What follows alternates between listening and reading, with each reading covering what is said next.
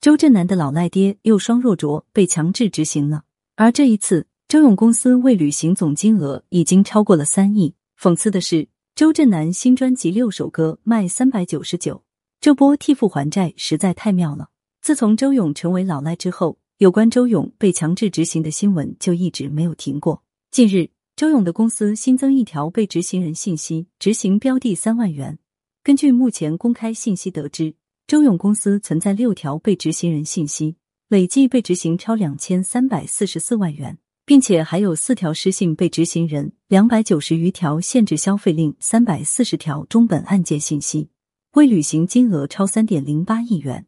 在网站上查询周勇公司的司法风险，可以看到法院的立案信息。从二零二零年开始，一直到今年，周勇公司执行标的金额三点一亿多，未履行三点零八亿。未履行占比高达九十六点六。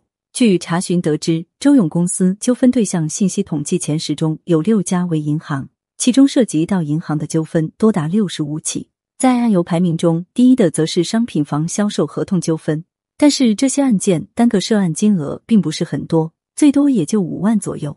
这些案件的案由都是原告购买周勇公司开发的房地产房屋。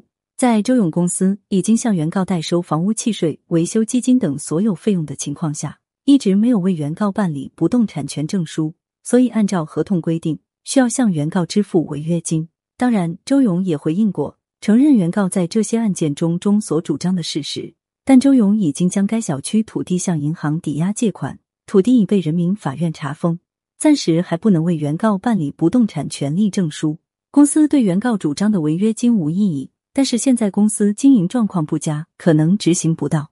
也就是说，我就欠你钱，没办法还，你告我我也没钱。而周勇每一次被新增执行，周震南都要被拉出来嘲讽一波，甚至周震南的粉丝为了给正主撇清关系，还给周勇洗白。粉丝称黑粉靠黑周震南发家致富赚钱，他们要是换钱，钱也不是大风刮来地上捡的。而且周勇已经在拍卖不动产了，不要再骂周震南了。负债子还在很多人眼中都天经地义。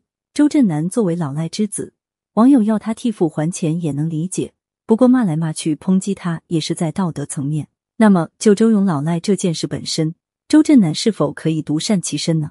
从法律角度来说，如果债权人无法证明周勇对其有财产转移，那么在周震南父母还健在时，他没有替代还债的义务。而根据现有法律规定，父母成为老赖。对周震南的影响只有不允许上高收费私立学校。很明显，周震南已经不上学了。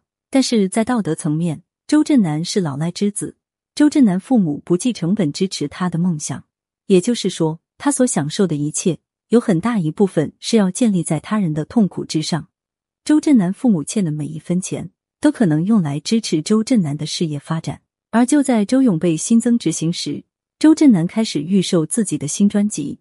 一张专辑六首歌，一共三百九十九，这冤大头一般人是不愿意当。尤其结合周勇，很多网友都调侃卖这么贵是周震南为了给亲爹还钱。还有网友调侃周震南的粉丝们，赶紧凑钱凑够三亿给他们的老公公。或许在不久的将来，周勇又被新增强制执行，而周震南依旧可以活跃在圈内割韭菜赚粉丝的钱。路人都在抨击的偶像，粉丝却拼命维护。这种追星的方式，建议大家不要模仿。